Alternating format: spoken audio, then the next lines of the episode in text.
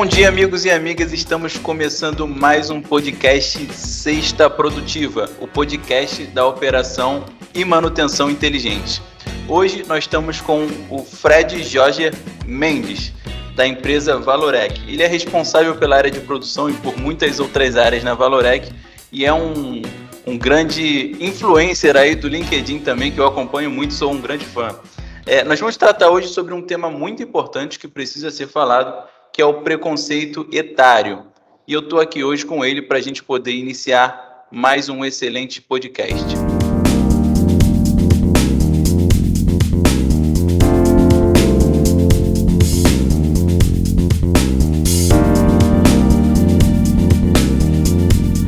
Bom dia, Fred, tudo bem? Bom dia, Atila, tudo bem? É um prazer enorme estar aqui com você hoje para a gente poder falar um pouco desse tema que realmente é importante, que vai fazer uma grande diferença para nós aí, já está fazendo hoje vai fazer nos próximos anos, né? Então, acho que é relevante, é importante você está tocando nesse tema. Até para os ouvintes entenderem melhor, quando a gente começou o podcast Sexta Produtiva, a ideia era trazer grandes nomes como o Fred para discussão sobre temas importantes do setor produtivo em geral. Já trouxemos é, gerente de facilities, de edifícios comerciais, de shoppings, de indústrias e muitas, muitos tipos de indústrias que nós temos é, para poder abordar. Os temas variam muito, só que o tema de hoje ele tem uma relevância maior porque ele acaba englobando tudo que a gente faz principalmente no mercado de trabalho, né, com algumas crises que nós passamos, onde nós temos demissões, contratações, esse tema se faz muito necessário. Mas antes disso tudo, a gente quer começar pela aquela pergunta-chave que nós fazemos em todo o podcast, que é Fred, como que você se tornou o Fred de hoje? Conta um pouquinho para o pessoal sobre a sua trajetória. Bem, a, a, minha trajetória começa lá na cidade de Teófilo Otoni, que fica no nordeste de Minas Gerais, Legal. e foi onde eu comecei a, a, a minha vida, né, estudando. E logo depois eu fui para Vitória e depois Belo Horizonte estudar é, no Cefet, né. Então o Cefet foi uma grande escola, é, onde eu tive contato ali com a indústria e, e pude perceber é, que ali realmente estava a minha vocação. Estudei no Cefet o curso técnico, Senai também, depois eu fiz um curso superior é, no Cefet na área de normatização e gestão da qualidade, fiz uma pós-graduação também nessa mesma área. Legal. Quando o, surgiu... Fred, Desculpa Oi. te interromper. O técnico que você fez antes foi em qual área? Foi, foi em alguma dessas áreas? Eu fiz é, três cursos técnicos, né? Eu fiz um Legal. na área de mecânica industrial, fiz um de informática industrial e também um de automação industrial. O primeiro no, no, no Cefet, os dois outros é, no Senai. Bem completo, legal. É, e o Senai e o Cefet são escolas assim diferentes, mas que se complementam, né? Então é, são grandes instituições que o nosso país tem. E aí eu fiz esse curso superior na, na, na área de normatização e, e, qualidade industrial, foi um curso muito bom, na época aí que o, o Falcone já tinha é, disseminado bastante aí a, a questão da qualidade no Brasil, eu pude ter contato com muitas das pessoas que trabalhavam é, com ele, e foi um aprendizado muito bom. E aí eu fiz uma pós-graduação nessa mesma área, né? E na sequência eu tive a oportunidade de trabalhar é, embarcado, né? Offshore, onshore, é, em projetos aí pelo mundo afora. Então eu fiz projetos, né? Prestando serviço para BP, para Exxon, é, para Petrobras, para Total, é, para Isso em que área de atuação, Fred? Então, é, nessa, nessa, nessa época, né, depois do curso técnico, é, eu entrei na antiga Manesman. E a Manesman é, me ofereceu uma oportunidade de estágio. Eu fiz o estágio na área técnica, acabei sendo efetivado. Tive uma jornada profissional ali, em paralelo com a minha jornada acadêmica. Então, eu comecei na Manesman como operador de, de, de produção após o estágio. E ali eu fui crescendo também, né? Eu fui operador, eu fui é, técnico, fui supervisor, eu fui analista é, de operações, né? E quando eu era Uh, analista de operações, eu fui é, convidado para participar desses projetos aí de suporte à instalação de tubulações em postos de petróleo. E aí foi uma jornada fantástica, porque, como eu estava te dizendo, é, eu pude aliar um pouco daquele conhecimento sobre qualidade, sobre mecânica, automação, né, no campo, dando suporte à instalação dessas, desses produtos da antiga Manesma, hoje Valorec, aí ao redor do mundo. Então, trabalhei em Angola, trabalhei na Argentina, na Bolívia, é, participei assim, no Brasil inteiro, né, Nordeste, aqui na, na Bacia de Campos, participei de eventos aí fora do país, na Inglaterra, Estados Unidos, México, enfim, foi, foi uma jornada muito boa, até que eu vim parar aqui, Rio das Ostras, né, próximo aqui Macaé, onde a gente iniciou um grande negócio para para então VIM do Brasil, que era Valorec Management, né, e depois Valorec, que a gente iniciou aqui um, um negócio de soluções tubulares, né, onde a gente não só entregava é, os tubos, mas a gente agregava soluções de serviços para que a gente pudesse efetivamente resolver o problema do cliente, né? E isso foi fantástico, porque trouxe uma experiência muito boa para mim e criou oportunidades assim enormes aqui para a região, né? Então foi muito foi muito legal essa, essa experiência e está sendo ainda, né? Porque eu ainda estou aqui na empresa.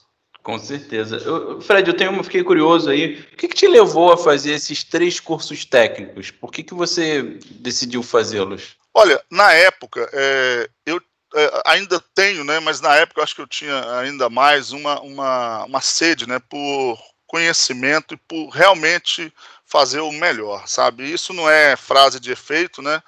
E, uhum. foi muito inspirado nos exemplos que eu tive lá na, na, na antiga Manes. Mas eu tive a sorte de ter é, mentores, né? Na época não, não tinha esse nome, mas hoje eu posso reconhecer que eram mentores e, e bons coaches, né? Que me é, inspiraram e me instruíram a, a, isso. Olha, Fred, você tem sempre que buscar é, o melhor. E, e, uma das funções que eu fazia na, no início da minha carreira era de programação de máquinas CNC. Então, uhum. a, a, uma máquina CNC ela é composta por sistemas mecânicos né, e sistemas de automação. Então eu precisava entender das duas coisas, né? De mecânica, por causa da usinagem, o funcionamento da máquina, né? Toda Sim. a tecnologia de transformação do produto, mas eu precisava entender também de programação, um pouco de robótica, um pouco de é, é, automação industrial, para poder gerar o produto ali usando esse tipo de equipamento. Então Sim. isso me inspirou e foi transformador para minha vida. É, eu vejo assim, pensando até como um contratante de repente, é, quando eu vejo um profissional que tem um curso técnico de mecânica, de automação e de informática, é um profissional extremamente comple completo, né? É, uhum. No que se diz, é, por exemplo, para operar um torno, para fazer a manutenção de um torno. É, e aí eu fico pensando, você acha que esses cursos técnicos realmente influenciaram nas suas promoções e na guinada da tua carreira? Ou você acha que teve algum outro motivo além disso? É, os cursos técnicos, com certeza, eles influenciaram, né? Mas eu digo sempre o seguinte, que é, ter o conhecimento é 50%. Você precisa ter também a habilidade de transformar esse conhecimento em valor, em algo útil para as pessoas, né? E uhum. ter uma atitude muito positiva, muito genuína, construtiva é, no seu relacionamento com as pessoas, né? É, vo você ter esse relacionamento construtivo, genuíno, né? É, faz com que o seu conhecimento né, e a sua habilidade de transformar esse conhecimento em valor sejam é, é diferenciais ainda mais fortes, sabe? Então, é, é, eu acho que é por aí. Tem 50% de conhecimento e 50% do seu perfil comportamental, né, das suas ações, do seu mindset, não é isso? É, exatamente. Eu acho que é, é nós fazemos tudo, Atila, para as pessoas, né? É, então, saber lidar com as pessoas, ter habilidades é, é, relacionais, saber exercitar a empatia, né, é fundamental para qualquer tipo de negócio. E, e nesse sentido, né, nós é, é temos que ainda evoluir muito, né? E essa, essa tem sido uma busca na minha, na minha jornada profissional e eu posso te dizer que ela complementa muito bem né, as habilidades técnicas, entendeu? Sim, sem dúvida a gente poderia fazer um, um podcast aqui, ou até é, vou te convidar outras vezes, a gente pode falar sobre planejamento estratégico, que eu sei que você é um grande estudioso e aplicador da área, eu acho que é muito importante. E aí minha próxima pergunta vem nesse sentido, você falou sobre pessoas, É, e, eu, eu, e, a gente vem falando aqui sobre alguns pod, outros podcasts, né? Nós geralmente iniciamos a nossa carreira numa área um pouco mais técnica e no fim, uhum. quando a gente ganha experiência, a gente vê que tudo tem a ver com as pessoas. Então, às vezes a gente olha um pouquinho mais para a gestão, para outras, é, outras situações. Queria entender um pouquinho mais, até para os ouvintes entenderem a sua trajetória, o que, que te, te, fez migrar desses cursos técnicos, né, mais é, é, voltados para automação, para um curso superior numa área talvez de normatização, de gestão? O que, que fez dessa guinada aí? Por que, que você não fez, por exemplo, uma engenharia mecânica? O que, que te fez dessa guinada? Então, é, aí eu, eu, vou te contar uma, uma história que aconteceu no curso técnico, né? Que eu tive um professor que hoje já não, não está entre nós, o professor André Luiz. E o professor André Luiz, ele dava aula de normalização, de normatização e qualidade industrial. E, e logo nas primeiras aulas eu me apaixonei pela, pela matéria, né? Fiz na época um trabalho muito bom é, relacionado com a ISO 9000 é, nos postos da rede Petrobras em Belo Horizonte. Esse trabalho ganhou um, um destaque. E aí o professor André chegou para mim e falou o seguinte: Fred, eu acho que você consegue se destacar nessa área. Estuda um pouco mais, né? A, a, o Cefet estava criando esse curso é, superior na época na, na, área de normatização e qualidade industrial e eu fui lá e, e segui essa, essa, esse conselho né, do, do professor André Legal. e fui para essa área né? então eu, eu, realmente eu me apaixonei é, pela área de normatização e qualidade industrial e aí eu me aprofundei na época na parte de é, método de solução de problemas né, e de melhoria contínua e, e, foi até por isso que eu me destaquei no processo seletivo da, da antiga Manisma. E aí eu realmente eu procurei estudar a fundo é, essas técnicas. Por quê? Porque isso também complementa o conhecimento técnico que nós temos, né? Quando Sim, você é, se depara com um problema técnico, você às vezes precisa de um método para que o seu conhecimento técnico seja organizado na busca da solução ou na busca de uma melhoria. Né? Então, basicamente, é isso que um método de solução de problemas como o MASP, como o 8D, como o DMAX é, é, faz. E aí a gente faz uma jornada ainda mais longa, né? Porque a gente vai lá em Aristóteles, né? Quando ele fala é, dos questionamentos, né? E se passa por é, Descartes quando ele fala é, é das análises, né? Então, é, é uma viagem realmente é, longa, né?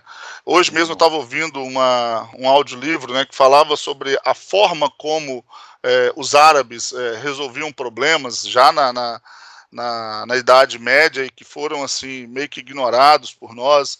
E eu realmente eu procurei é, me aperfeiçoar nisso, porque eu acho que a engenharia né, das hard skills, ela se complementa muito bem com os métodos lógicos de solução de problemas, de melhoria e de aperfeiçoamento. Né? Então, Muito foi bom. basicamente por isso. Muito bom, excelente, excelente complemento. Eu tenho certeza que os nossos ouvintes estão fazendo todas as anotações aí.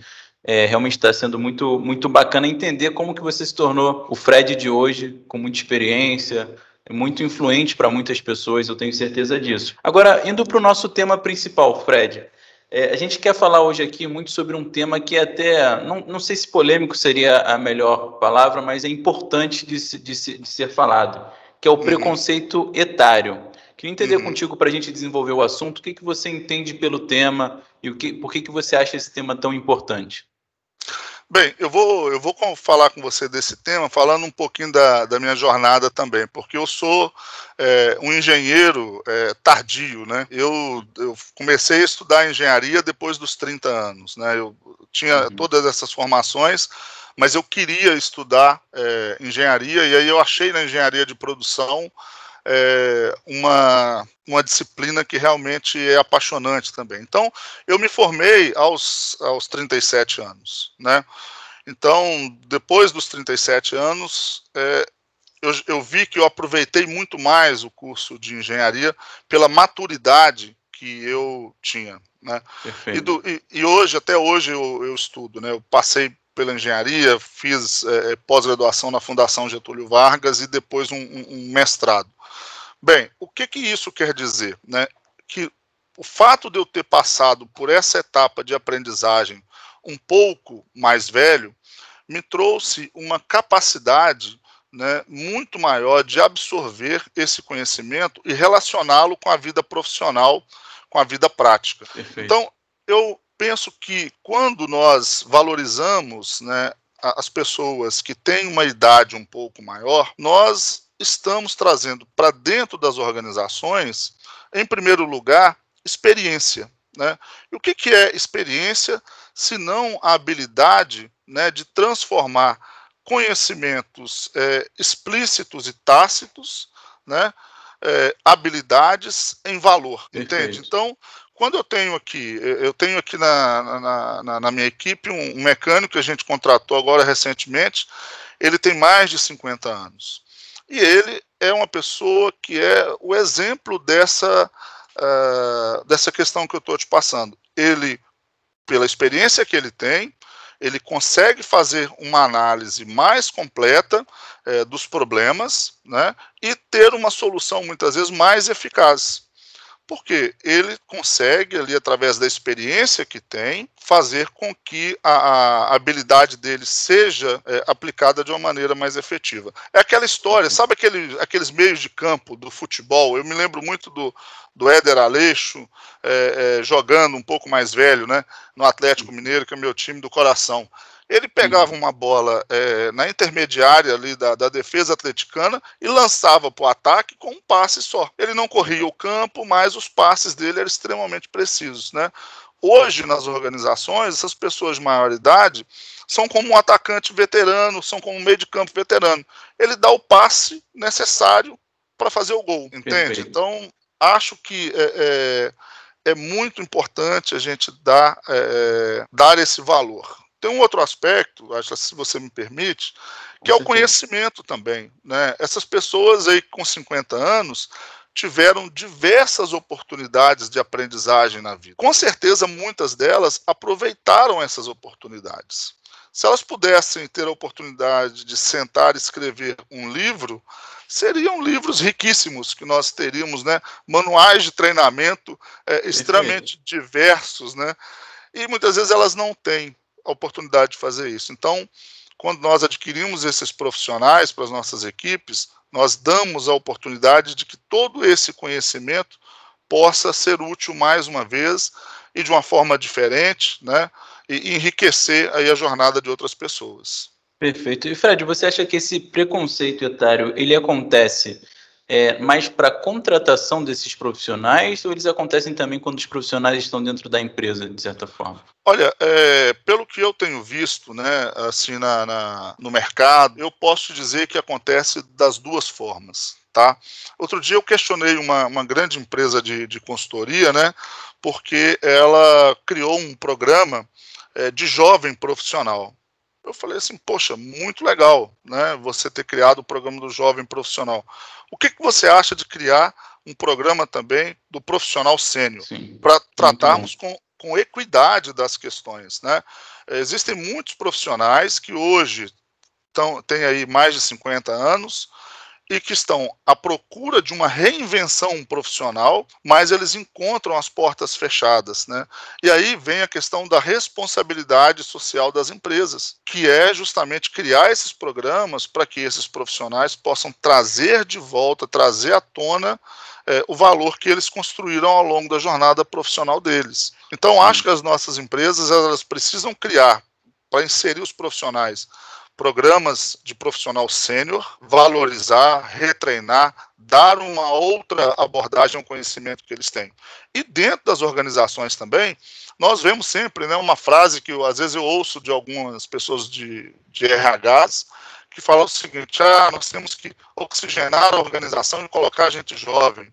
Ora, as pessoas de mais idade, elas também podem oxigenar as organizações. Né? Se você olhar os CEOs das grandes empresas do mundo, né, vamos pegar o exemplo do Tim Cook, por exemplo, tem mais de 60 anos e quer empresa mais inovadora do que a, a Apple. Então, Sim. se você pegar o Bill Gates, o Bill Gates ele está, quando a gente fala de ESG, né, que é a, a, o novo framework de valor de, de, mercado, né, que fala do environmental, do social and da governance, você tem o, o Bill Gates como um empreendedor né, que foi à frente no social.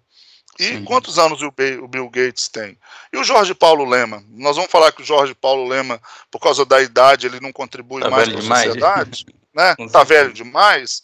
Então, nós temos que trazer este framework né, dos grandes líderes, das pessoas que nos inspiram, para o nível operacional, para o nível tático é, é, das organizações também, porque nós vamos ter Bill Gates, nós vamos ter Jorge Paulo Lema uh, aqui é, é, contribuindo para as empresas de alguma forma, sabe? Agora, é, as empresas têm que se preparar para isso, né? tem que qualificar os seus gestores, tem que mudar os valores, as crenças, né? para que surjam novos comportamentos de gestão de pessoas nessa área. Perfeito, sem dúvida. Você entende assim, só para a gente poder é, trazer esse assunto um pouco mais é, para frente, o que, que você entende que é principal barreira ou as principais barreiras que impedem ou uma contratação ou a recolocação desses profissionais em uma empresa? Você acha que tem algum, alguns motivos específicos para a gente poder destrinchar aqui um pouquinho melhor? Uh, eu vou começar pela responsabilidade é, dos gestores estratégicos. Os gestores estratégicos precisam querer fazer isso. Tá? Uhum. Isso precisa ser valor para as organizações. Assim Perfeito. como a questão é, racial ela tomou uma proporção maravilhosa dentro do, do nosso país. A questão da mulher também está é, tomando uma, uma proporção assim fantástica. Nós precisamos discutir o etarismo. Né? Nós precisamos fazer com que as empresas tenham na sua base de valores, nos seus princípios, né, a questão do combate ao etarismo. Então, isso é responsabilidade dos gestores estratégicos. Né? A partir deste ponto, desse exemplo que eles vão dar, eles vão inspirar os gestores de recursos humanos, os gestores de operações, a abrir oportunidades para que as pessoas mais velhas possam mostrar o seu valor. Mas também tem um outro lado que aí é das pessoas é das pessoas. As pessoas elas precisam ser protagonistas da própria jornada profissional. E aí cabe buscar o aperfeiçoamento, cabe buscar alinhar o perfil profissional que foi tão brilhante aí talvez nos últimos 20, 30, é, 40 anos ao nosso tempo. É entender um pouco da, da centricidade do cliente, entender um pouco da parte de automação, do mundo digital, do uhum. relacionamento. É fazer aí, dar um banho de loja no próprio é, currículo, no próprio perfil profissional, para que na hora que a oportunidade apareça, ela esteja preparada para mostrar o seu valor com questões atuais, mas com background realmente de história, de exemplos, né, de legado. Então Sim. eu penso que é dessas duas formas. Legal. E tem uma questão cultural também muito forte. Você citou uma, um, um, caso bem interessante, né, que são o programa dos jovens talentos, que hoje nós vemos muito. Ainda tem um, um certo preconceito etário com a idade das pessoas que estão começando no mercado, né, em, em relação à experiência e, e, muitas outras coisas. Mas, sem dúvida, a gente não vê um programa também voltado para a terceira idade, quando, na, em realidade, a expectativa de vida está aumentando, a tendência é que nós tenhamos cada vez mais profissionais. Aí você imagina só, o profissional ele entra numa empresa, trabalha, sei lá, 20 anos numa empresa, 15 anos numa empresa, e é mandado embora, e aí esses profissionais passam a não ter, não ter mais colocações no mercado, porque eles estão passaram da idade, por exemplo. Então, é uma questão que precisa ser discutida. E aí, eu acho que quando você traz essa, esses pontos, é importante que a gente também trabalhe isso culturalmente no RH, nas, nos programas de recolocações, para que isso tudo funcione muito bem. Fred, é eu, anotei alguns, eu, anotei alguns, pontos aqui importantes. É, você falou de alguns aspectos sobre, sobre o, que, o que acontece. Então, é, um, um dos pontos positivos que um profissional de, de, de maior idade, é, de uma idade mais avançada, traz é a experiência. Então, aí você tem a experiência e o conhecimento. E a experiência e o conhecimento elas vão ajudar, na verdade, esse profissional a talvez tomar uma decisão mais rápida, a resolver um problema de mais rápido, de uma forma melhor. Você concorda com isso? Exatamente. Olha, quando a gente pensa é, no conceito de discernimento, né? O, o discernimento é o que? A capacidade que você tem de fazer escolhas. Né? Então, a nossa vida está o tempo inteiro relacionada com as escolhas que a gente faz. Né? Então, se um profissional ele tem bastante conhecimento, se ele tem a, a, a experiência, ele possivelmente vai fazer as escolhas baseado no conhecimento e na experiência que ele tem. O que, que precisa dar realmente uma, uma atualizada é a questão é, dos valores e a questão é, é, das tecnologias e das abordagens relacionais do nosso tempo. Com certeza, o profissional de mais idade ele tem uma contribuição a dar nas decisões das equipes eh, e das organizações. Isso vai muito, Atila, de encontro né, com aquela questão do, da oitava perda do Lean. Né? Você sabe que o, o Jeffrey Licker, no, no, livro dele, fala sobre esse oitavo desperdício, né, que é o desperdício da habilidade de contribuição é, intelectual das pessoas. Imagine você o quanto que a sociedade está desperdiçando de é, habilidade intelectual, de habilidade de inovação, de habilidade de contribuição para que os nossos processos, serviços é, sejam mais produtivos, ao não inserir é, estes profissionais no mercado. E isso traz uma consequência, inclusive econômica, né? Porque imagine você que as pessoas vão ter que se aposentar agora aos 65 anos. E se você não tiver essas pessoas ativas economicamente até os 65 anos, se você não preparar a sociedade, os gestores é, para isso, nós vamos ter uma, uma, uma previdência é, fadada ao fracasso. Então, Sim. é uma questão é, primordial para nós resolvermos enquanto profissionais, enquanto mercado de trabalho, mas também enquanto sociedade.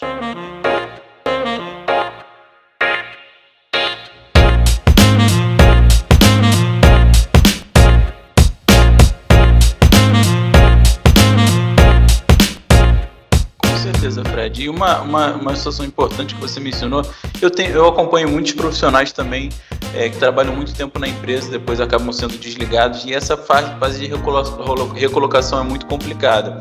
É. Muitos deles acabam até tentando uma iniciativa própria. Como são profissionais com muita experiência e conhecimento, eles tentam, por exemplo, uma consultoria, trabalhar de certa forma, mas que na em realidade, Fred, como você mencionou muito bem, é, a gente acaba tendo um conhecimento acumulado muito grande que acaba muitas vezes ficando marginalizado nesse aspecto, né? E, e, se a gente, como você mencionou, consegue trazer de volta, recolocar esses profissionais, nós conseguimos ter uma base de conhecimento que não precisa ser desenvolvida, ela já está lá, não é isso? E eu vejo assim, o, a, a, consultoria, né, o, o empreendedorismo para esses profissionais é extremamente útil, mas a, a sociedade tem também uma responsabilidade no sentido de proporcionar a essas pessoas a preparação para isso.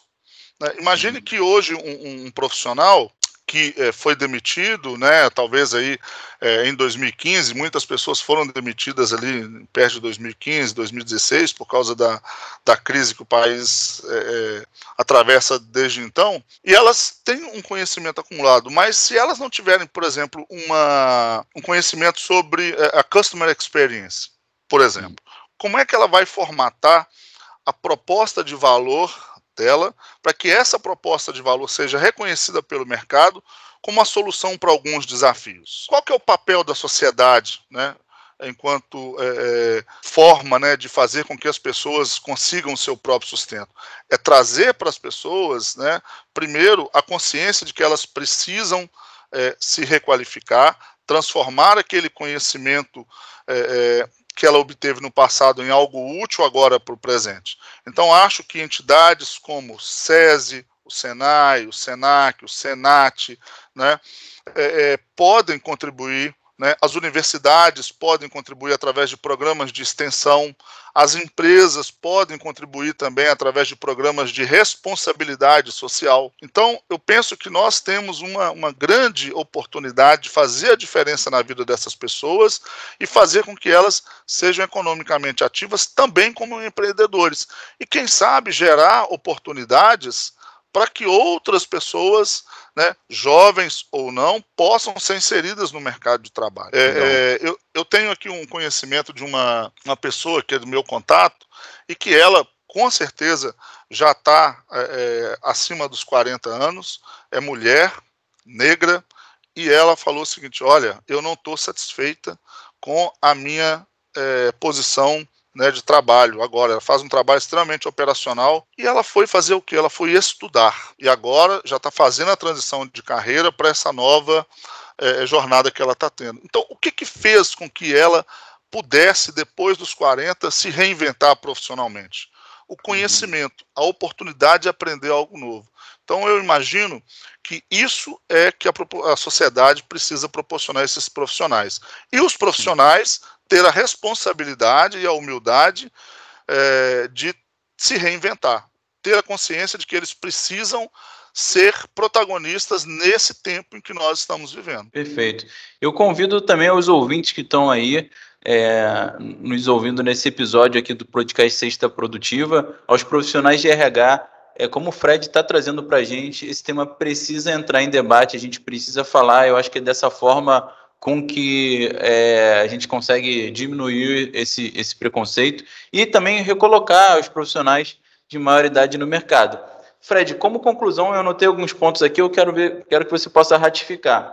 Eu entendo que para a gente trazer esse assunto é, à tona e como talvez uma solução que você trouxe aqui para a gente, você falou primeiro da responsabilidade dos gestores na contratação e dos profissionais de RH na contratação e recolocação. Então, por exemplo, se nós tivéssemos consultorias, empresas de RH que pudessem trabalhar melhor os programas de recolocação desses profissionais, isso já fomentaria muito o mercado, ajudaria. E um segundo ponto que você falou é que também os profissionais eles precisam ser protagonistas da sua própria história. Como? Se recolocando no mercado através de conhecimento, como você citou o exemplo. Então, primeiro ponto é a responsabilidade dos gestores e o segundo ponto depende também da pessoa de ser protagonista aí, buscando conhecimento e se recolocando, é, pensando nos conhecimentos do mundo atual. Tô certo? Tem mais alguma coisa para acrescentar? O que, que você acha? Não, eu penso que este é o, o, o caminho, sabe, Atila? É, o meu pai, ele tem uma, uma frase que é fantástica, de uma sabedoria enorme. Né? Ela é curta, mas de uma sabedoria enorme que eu já coloquei em vários trabalhos, né, porque me inspira muito. Né? Ele fala o seguinte: meu filho, o mal do mundo é a moleza. Né? Uhum. Então, essa frase, apesar de ser simples, né, ela tem aí um, um desafio para todos nós, né, que é sair da inércia. Na é verdade, é, é, você nada que foi feito para se movimentar gera é, frutos parados na é verdade? Então, uhum. nós, seres humanos, é, até o momento né, em que a gente faz a nossa passagem, é, nós não fomos feitos para ficar parados. E é preciso que nós assumamos as nossas responsabilidades. E quando eu falo de responsabilidades, é cada um ali na sua é, posto que ocupa atualmente. Né? Então, os gestores estratégicos, como eu disse, precisam assumir a responsabilidade social de direcionar as suas empresas no sentido de dar as oportunidades, de criar é, os valores, né, de colocar isso na missão das empresas, né, de incentivar crenças de que esses profissionais podem realmente ser úteis dentro da organização e inspirar esses comportamentos pelo exemplo. Eu vou te falar assim no meu caso. Aqui, a última contratação que a gente fez, é, assim, praticamente todas as pessoas tinham mais de 45 anos. E eu sentei com eles, conversei com eles e eu vi, assim, a, a, a gratidão dá aquela oportunidade, entendeu? E quando eu, eu, perguntei depois de 30 dias como é que eles estavam indo, né, para os nossos team leaders aqui, eles falaram assim, Fred, está todo mundo indo muito bem, muito bem. Então, por que, por que não inspirar as pessoas através do exemplo? Né? E aí vem a questão né, do, do, do, do profissional de RH que precisa pensar na sociedade como uma teia né, de diferenças que precisam ser respeitadas né?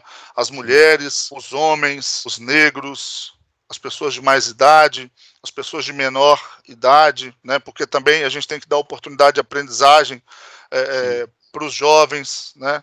É, então a gente não tem que escolher as pessoas pelo que elas são externamente, mas pela diferença que elas podem fazer nas empresas, entende? Uhum. Então, esse tem que ser o, o novo é, modelo mental. E, por último, a questão da responsabilidade que cada um tem na sua jornada, né? Eu estudo até hoje e eu vou estudar até o último minuto da minha vida, porque o mundo gera conhecimento a todo instante. Eu acho que estudar, conversar com as pessoas, buscar conhecimento, buscar aprendizado, manter esse espírito aprendiz é fundamental para as pessoas de maior idade poder se inserir no mercado de trabalho, mostrar a experiência delas como valor, gerando ali soluções para os problemas que a gente tem hoje em dia. Né? Esquecer, é, é, não é esquecer do passado, é esquecer os frameworks que estão ultrapassados, né? É, que estão obsoletos, né? e adotar novos para a sociedade de hoje. Entendeu? Então, essa é a responsabilidade que os profissionais têm. Acho que se todo mundo fizer a sua parte, nós vamos ter aqui uma sociedade muito mais inclusiva e economicamente muito mais eficiente, sabe? E aí a gente vai ter grandes surpresas é, em termos de inovação é, na nossa sociedade, eu tenho certeza. Muito bom, Fred. Agradeço imensamente a sua participação. Acho que tem muito mais assunto para a gente conversar. Com certeza faremos outros podcasts juntos. E quero te agradecer muito pela participação, os ouvintes que estão é, aí acompanhando desde sempre o podcast Sexta Produtiva. Para a gente encerrar, Fred, eu quero que você faça algumas considerações finais aí para quem está ouvindo. Esse é um grande momento aí. E que você também possa disponibilizar as suas redes sociais ou as formas que os ouvintes podem fazer contato com você, caso queiram debater um pouco mais sobre o tema e se desenvolver melhor. Fique à vontade. Tá, eu te agradeço, Atila, assim, pela, pela oportunidade de, de falar sobre esse assunto, né? É, eu sou muito ativo lá no, no LinkedIn. Ultimamente eu estou estudando um pouco mais, então eu estou publicando um pouco menos. É, gosto do LinkedIn porque acho que é importante a gente é, interagir com outras pessoas, aprender com outras pessoas. Estou trabalhando agora no projeto de um livro né, que se chama O Profissional das Galáxias e a Jornada das Estrelas. E, e vai ser um livro dedicado aos profissionais que querem realmente se reinventar, que querem buscar uma jornada profissional sustentável, né, uma jornada profissional que esteja baseada naquilo que nós aprendemos é, de melhor. Então, estou trabalhando nesse projeto também e acho que discutir né, temas é, como esse e outros é, é fundamental para que a gente vá cada dia mais enriquecendo as discussões, aprendendo uns com os outros, né, e, e fazendo com que a sociedade evolua. Né? Então acho que o Brasil tem um compromisso aí grande é, com o mundo de se tornar protagonista aí do, do cenário econômico, de desenvolvimento social e essa transformação, com certeza, vai começar na atitude de cada um de nós. E aí eu tento fazer o meu papel e estou disponível aí para trocar experiências com as outras pessoas, tá? Fred, muito obrigado pela sua participação. Quero agradecer mais uma vez os ouvintes e na semana que vem tem mais podcast Sexta Produtiva, o podcast da manutenção e operação inteligente. Até lá, tchau, tchau.